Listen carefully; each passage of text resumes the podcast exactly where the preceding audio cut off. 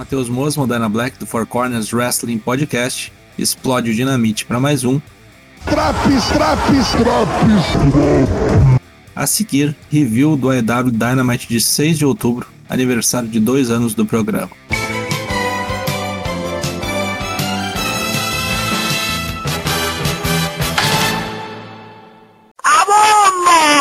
Luta 1: Super Elite contra Christian Cage, Jungle Boy, Luchasaurus e Brian Danielson.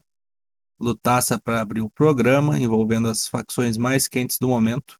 Eu geralmente não gosto de luta de quartetos, mas essa daqui eles fizeram tudo certinho, principalmente quando tiraram um elemento do jogo para ganhar mais velocidade. Christian foi atacado brutalmente do lado de fora do ringue, deixando a sua equipe manca. Quem teve grande brilho foi Luchasaurus, em determinado momento até achei que ele ia sair como vencedor, me enganei. Mesmo com Brian Dennison e Jack Perry dando seu melhor, um BT Trigger quádruplo matou o nosso nobre Mowgli do wrestling. Vitória da Super Elite. CM Punk aparece para delírio do público na Filadélfia, agradece o amor que vem recebendo do público e dá destaque para os seus tênis Air Jordan vermelhos. Chama Daniel Garcia pro pau e diz que vai pegar ele no Rampage. Lembrando que os Rampage são gravados logo depois do AEW Dynamite. Então a galera já fica ainda mais faceira no local. Depois, CM Punk faz um belo gesto e dá os seus tênis para um guri vestido de Orange Cassidy na plateia. Arnie Anderson, depois de dizer que tem que meter Glock na cara de vagabundo, vai até o pátio da casa de Cody Rhodes para queimar umas coisas num tonel. Manda uma bufetada na cara de Cody, que foi perguntar o que, que o velho estava fazendo lá ele manda Cody tirar a gravata e queimar para que dê fim em sua figura administrativa e foque no wrestling. Meio complicado quando justamente tem um programa do TNT falando sobre a vida corporativa de Rhodes. Um bom gancho para hypar a série, inclusive, que eu recomendo. Luta 2, TNT Title Match. Sammy Guevara contra Bob Fish. Fazendo sua estreia nos rings da EW, nosso glorioso Beto Peixe tira uma bela luta de Sammy Guevara muita porrada bruta e até traços de agilidade, como um belíssimo Avalanche Phoenix Splash. Bob Fish demonstrou que é uma baita contratação, diga-se de passagem, viu, garotinho? Mas não esperávamos nada diferente. Semi triunfa após um DTH. Bom confronto, gostei. Depois da luta, o American Top Team cerca Guevara da maneira mais covarde possível. Jericho e Jake Hager aparecem para dar cabo na galinhagem que estava acontecendo. Isso faz Dan Lambert espraguejar contra o público e marcar uma luta para Miami no Dynamite da semana que vem. Vai ser uma luta de trios com Ethan Page, Scorpio Sky e o brasileiro Júnior Cigano, quem diria, contra Jericho, Hager e Guevara. Mais um BR no mundo das lutas aí, vamos ver o que, que vai sair disso aí. Tony Schiavone, representando Tony Khan, vem ao ringue para um anúncio especial. Já que o Dynamite vai mudar de emissora a partir de 5 de janeiro, sai da TNT e vai para a TBS, do mesmo grupo, nada melhor que mostrar um título novo para a divisão de mulheres. Será o TBS Title e a primeira campeã será coroada através de um torneio. Cartinha telegrafada isso aqui, né? Vamos torcer por Tainara Conte. Luta 3, Darby Allen contra Nick Komoroto. Luta rápida que serviu para Darby Allen manter-se em evidência para o seu próximo field, que aparentemente é contra MJF. Vitória após um coffin drop aplicado de maneira um pouco estranha. Sting aparece depois do combate para desviar de um cutter de Cute Marshall, revertendo num Scorpion Death Drop para a alegria do público.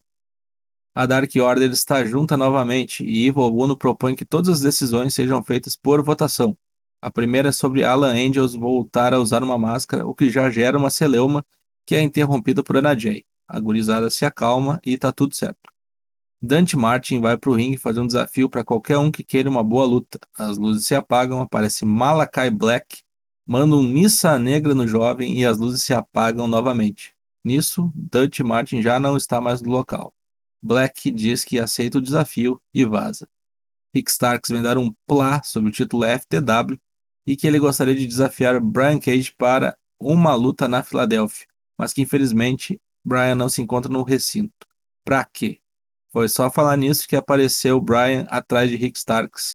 O pessoal do Team Test teve que aparecer e as coisas vão ser resolvidas no Rampage dessa sexta-feira. Luta 4: Ricardo Shida contra Serena Deep. Em busca de sua vitória número 50 na EW, Shida encarou um páreo duríssimo. Serena Deep estava pouquíssimas ideias, destruiu o joelho da japonesa e a botou numa chave de submissão, fazendo Shida entregar a luta. Puta que pariu. Pegou todo mundo de surpresa essa aqui.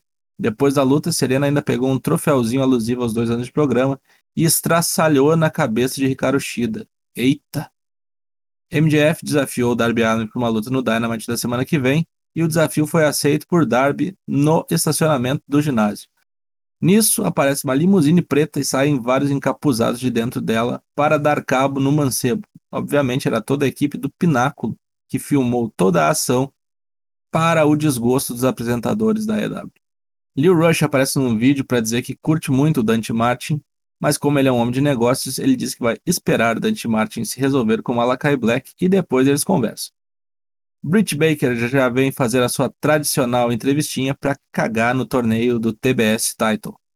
Mas que o torneio vai ser bom, segundo ela, pois uma cambada de vagabunda vai ter o que fazer e deixar ela em paz lá no topo da cadeia alimentar. Vixe.